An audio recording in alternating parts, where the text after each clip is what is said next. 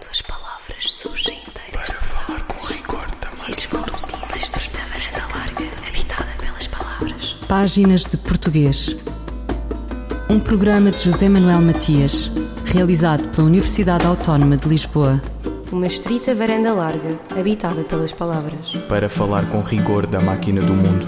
Quando as palavras surgem inteiras das águas e as vozes dizem os nomes na casa da língua. As primeiras letras e o feitiço das palavras. As palavras ditas, aprendidas, lidas e escritas durante e depois. Quando a encruzilhada dos tempos nos propõe reaprendizagem das segundas leituras. O incentivo à leitura é uma forma de pensar e dizer o um mundo. Escrevê-lo como proposta de leitura, precisamente. E há mais que o sistema de ensino propõe e sobre esse todo reflete, teoriza, cria instrumentos de uso e de apropriação.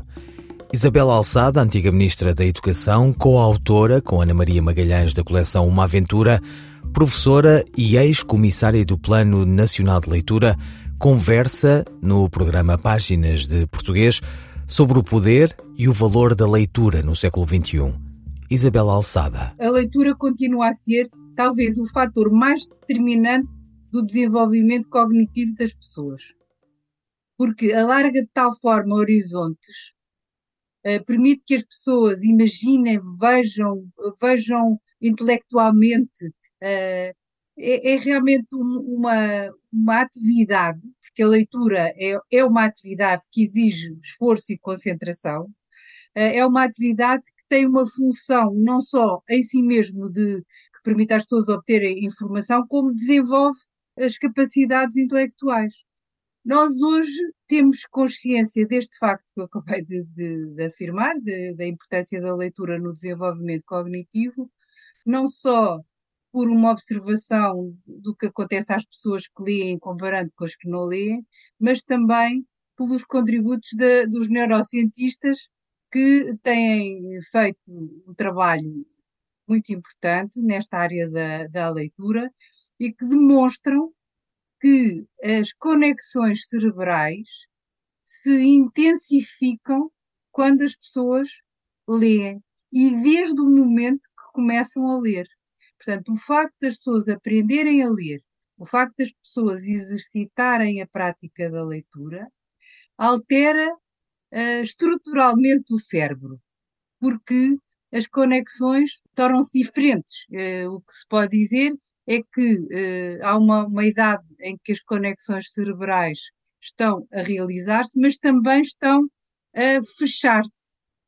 Portanto, há determinado tipo de funções que nós estamos a desenvolver à medida que vamos avançando na idade, mas também há, uma, há, há momentos em que deixamos de poder ter certas funções. Um exemplo muito evidente os linguistas já o dão há muito tempo, é o exemplo da incapacidade que as crianças têm de, de pronunciar certos sons se não forem socializadas a ouvi-los. Ou seja, por exemplo, pessoas de outros países não são capazes de dizer o nosso som r, r de, de, de podem dizer r e não dizer r. Uh, e também, muitas vezes, os portugueses, quando falam francês, misturam o R com R, porque não foram socializados muito cedo a usar uh, corretamente aquele som naquela palavra. E isto que acontece com a aprendizagem das línguas, também acontece com a aprendizagem do mundo. Nós conseguimos, graças à leitura, enquadrar a nossa a informação que recebemos de uma forma muito mais estruturada, de uma forma muito mais completa do que quando não lemos. E como é que a sociedade e a escola em particular uh, podem contribuir para que não haja tanta desigualdade uh, nas práticas e hábitos de leitura? A, sociedade pode e a escola também pode. A escola, aliás, é, é a instituição social que uh, pode ter precisamente um papel determinante no, no atenuar ou até no anular das desigualdades sociais. Isto porquê? Porque nós sabemos que as crianças, muito cedo na vida, uh, mesmo os bebés, se forem postos perante livros, e, e, as imagens dos livros e os textos dos livros, e depois, à medida que vão conseguindo ouvir o que os adultos leem, dão atenção à estruturação oral, portanto, à audição de, um, de, uma, de, uma, de um texto que lhes é transmitido oralmente, isso altera também a forma como as pessoas conhecem. Quem tem a sorte de ter famílias que começam cedo e que encorajam e que acompanham e que têm livros e que uh, oferecem livros e que uh, manifestam afetiva, afetividade quando as crianças ou os jovens gostam de ler, essas pessoas realmente, à partida, têm vantagens em relação àquelas que não têm essa, esse enquadramento. E como a leitura é tão importante, a sociedade tem que tomar conta de todos, não é? Não, não pode estar uh, apenas uh, na, na expectativa de que sejam as famílias a resolver o problema. A escola foi precisamente a instituição criada para, para ampliar a função da família no, no que respeita à, à educação dos mais novos, tanto no que respeita à educação da informação, como ao desenvolvimento de, de competências, de qualidades, de formas de estar uh, no mundo, de, na relação social, etc. Portanto, em todos, em todos os domínios, a escola pode e deve potenciar aquilo que as famílias fazem. E quando as famílias não fazem muito, a escola deve estar mais atenta a essas crianças. Felizmente, a escola portuguesa está. A escola portuguesa é muito inclusiva e uh, os professores têm muito esta preocupação de ajudar quem mais precisa. Há muito esta, este espírito da preocupação com aqueles que menos têm e mais precisam. No que respeita à leitura, é essencial que as crianças no jardim de infância, e eu acho que o jardim de infância devia começar o mais cedo possível, comecem a ter contato com livros, comecem a ouvir histórias lidas pelos educadores e depois, ao longo de toda a escolaridade, vão tendo a oportunidade de ler na escola em, em, contexto de sala de aula. Isto porque é que eu quero dizer, porque é que eu digo em contexto de sala de aula? Porque se a escola relegar a leitura apenas para o tempo livre e para casa, a partir do momento em que sabem ler, claro, cá está, os mais desfavorecidos não vão fazê-lo. Porquê? Porque a atmosfera é menos estimulante desse tipo de atividade, enquadra menos bem esse tipo de atividade, há menos livros e, portanto, menos poder de escolha, porque a escolha é, é, é um dos fatores que induz interesse pela leitura, induz motivação. Se as crianças tiverem dois ou três livros, imaginemos, ou mesmo dez, e nenhum deles, uh, uh, nenhum desses livros for atraente, vão imaginar que ler não é para elas, será para os outros. Mas se a família for atenta, pode levá-las a livrarias, a bibliotecas, etc. Se a escola for atenta, uh, e é, Uh, pode levá-las à biblioteca escolar e uh, ajudá-las a escolher livros que lhes agradem. Mas se relegar apenas para o tempo livre e para casa a leitura desses livros, muitos não o vão fazer. E para termos a certeza de que a escola atua nesse domínio, é muito importante que a leitura possa ser feita no tempo letivo, ou seja, dentro da sala de aula. Isabel Alçada sobre o poder e o valor da leitura no século XXI.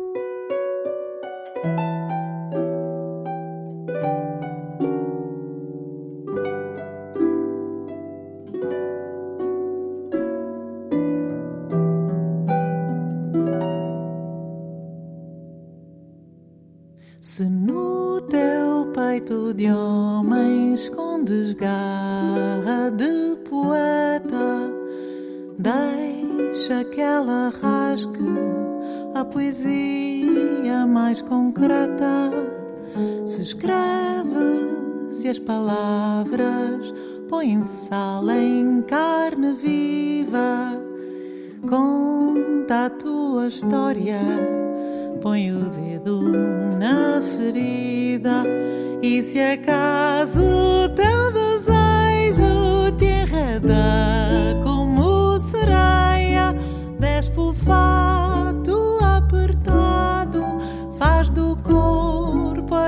lua estreia. Há vozes que não se calam, vai e não lhes des ouvidos. Há mil formas de ser gente, seres dois não é castigo.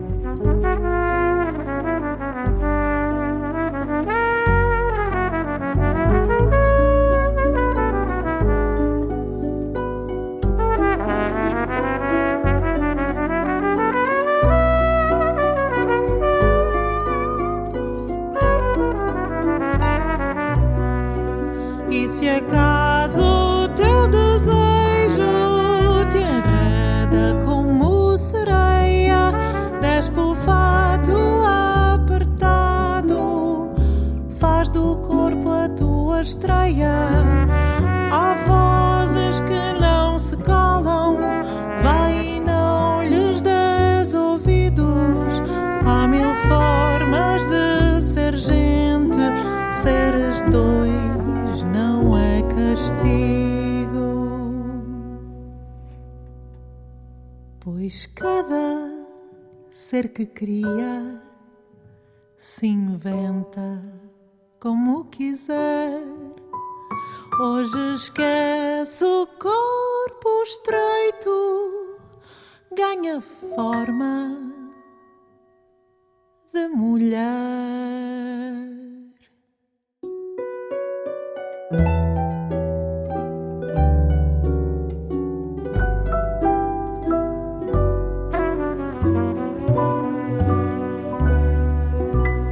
Calliope, de Marta Hugan.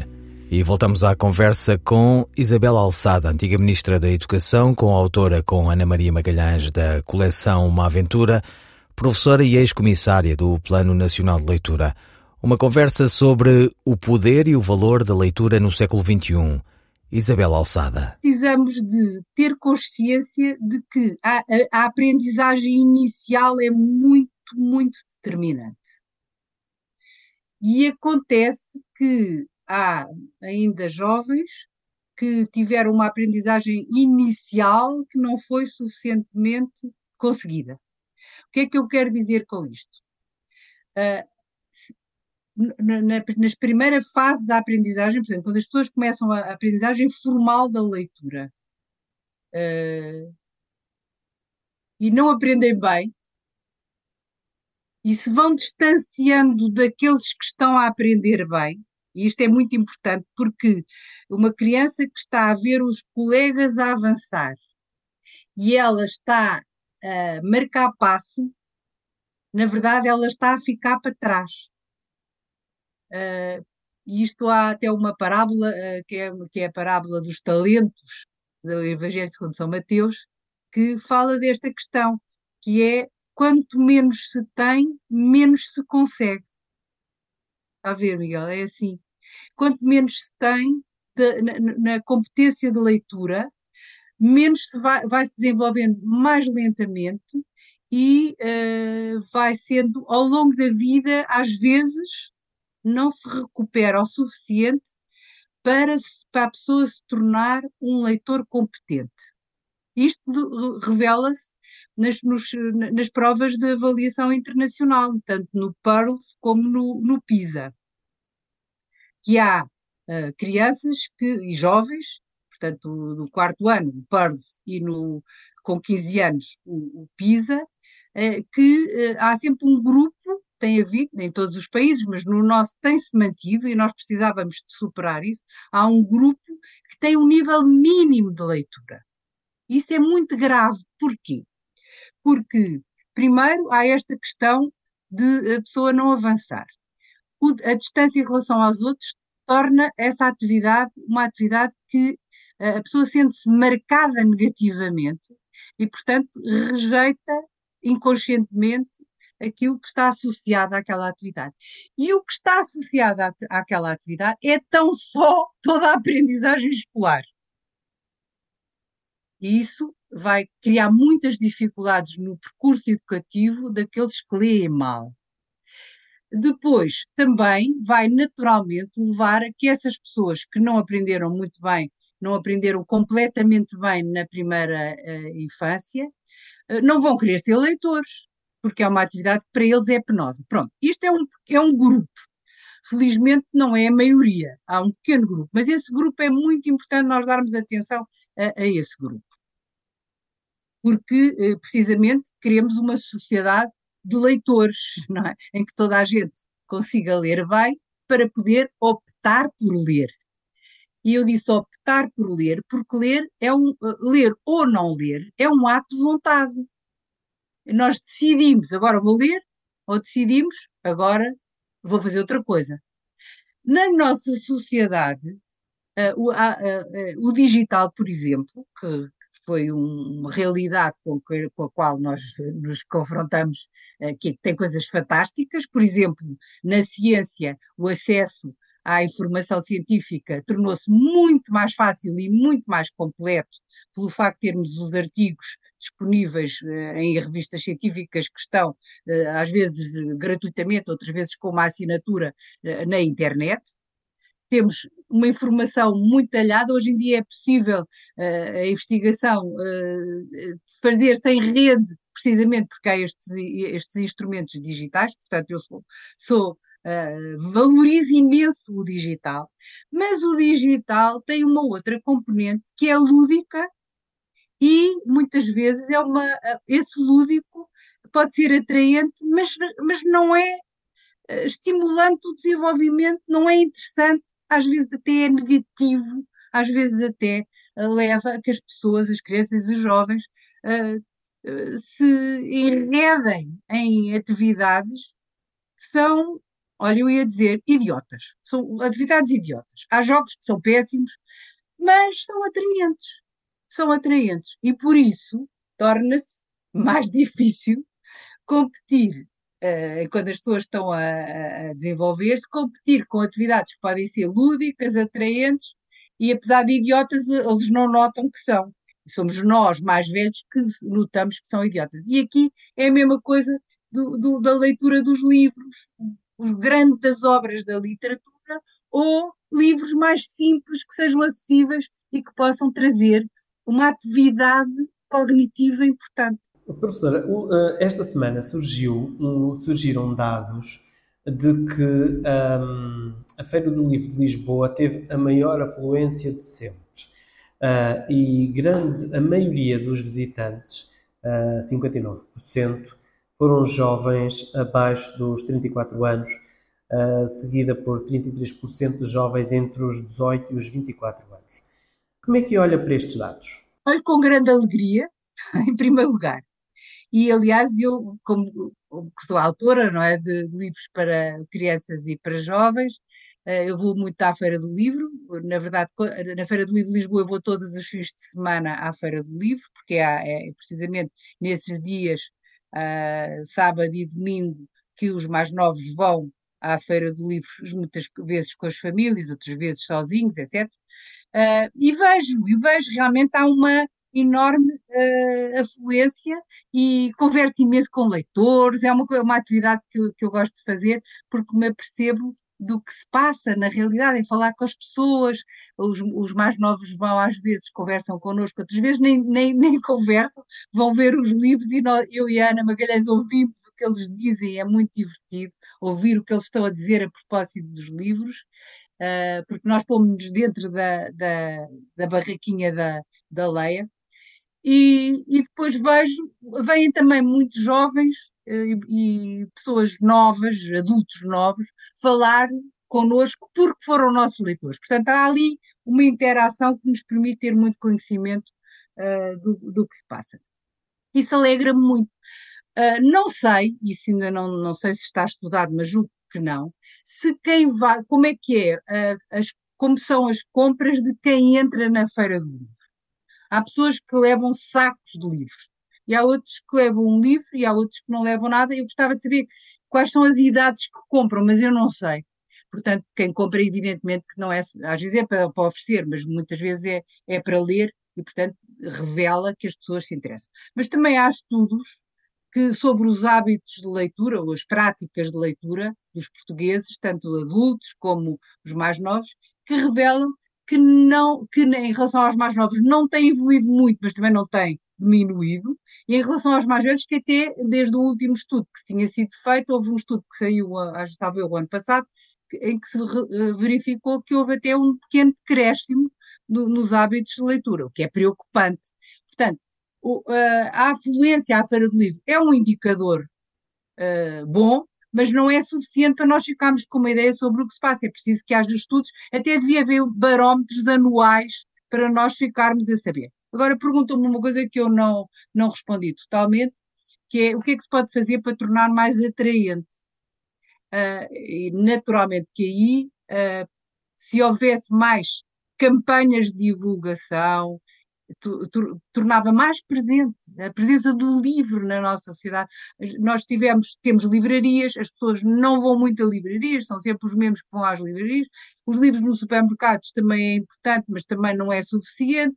Haver, antigamente os, as, os jornais e as revistas tinham muito mais páginas com artigos sobre livros e, e, e, artigos culturais. Hoje não há tanto, mas tudo isso é a leitura a puxar a leitura. As, as campanhas são muito importantes. Mas o, o fator, do meu ponto de vista, mais determina uh, os hábitos de leitura é a escola.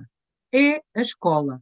A escola pode ter aí um papel muito, muito relevante para apresentar livros atraentes e não afugentar leitores, obrigando-os a ler livros que são penosos para aqueles leitores. Nos últimos meses, Portugal tem visto a venda de livros também aumentar muito de, uh, se tem atribuído a este, a este aumento do, de, do número de vendas uh, ao aparecimento dos chamados influencers, jovens influencers que vão influenciando também uh, os jovens nas redes sociais sobre livros.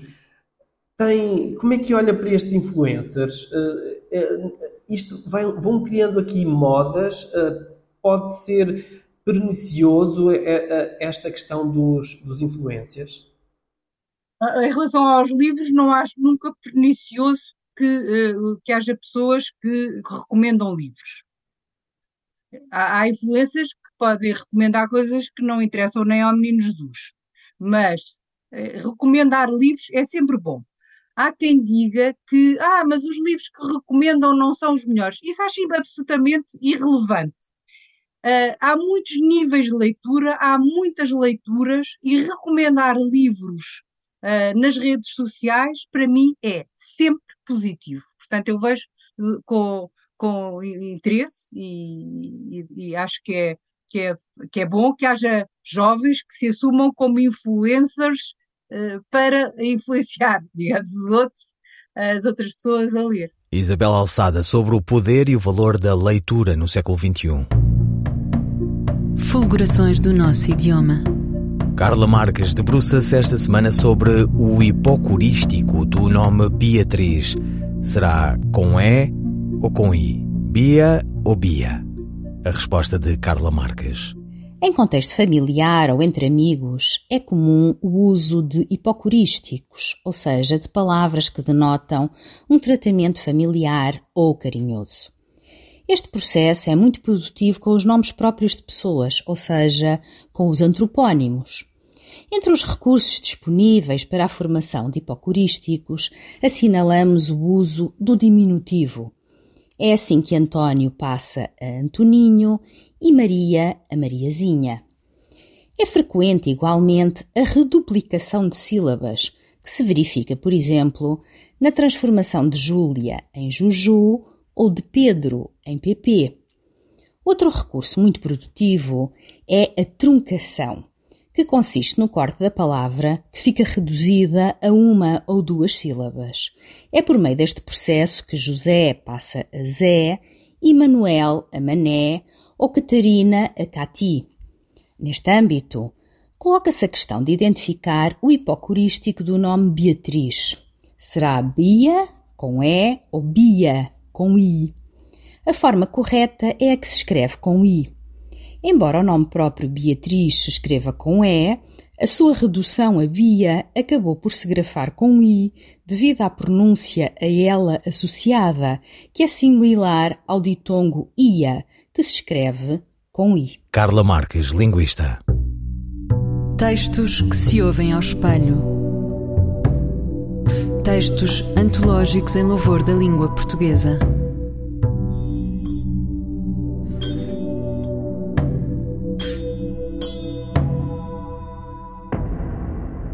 Soneto à língua portuguesa por Valdim de Lima. Havia luz pela amplidão suspensa no azul do céu, vergéis e coqueirais, e o lácio com fulgores divinais, abrigava de uma virgem a presença. Era um castelo de ouro, amor e crença que igual não houve, nem haverá jamais, onde os poetas encontraram ideais na poesia nova, na alegria imensa. A Virgem era a língua portuguesa, a mais formosa e divinal princesa, vivendo nos vergéis de suave aroma. Donzela meiga, que deixando o lácio, abandona os umbrais do seu palácio para ser de um povo o glorioso idioma. Um poema de Valdim de Lima, pedagogo, poeta e escritor brasileiro, autor de Gota de Orvalho e Canção das Flores, este poema em louvor da língua portuguesa, integrado na obra Gota de Orvalho, aqui pela voz da atriz Maria Henrique. Ouviram páginas de português as despedidas de José Manuel Matias, Miguel Roque Dias e Miguel Vanderkellen. Quando as palavras surgem inteiras de falar com rigor também. E as vozes dizem estreita varanda larga, habitada pelas palavras. Páginas de Português. Um programa de José Manuel Matias, realizado pela Universidade Autónoma de Lisboa. Uma estrita varanda larga, habitada pelas palavras. Para falar com rigor da máquina do mundo. Quando as palavras surgem inteiras das águas e as vozes dizem os nomes na casa da língua.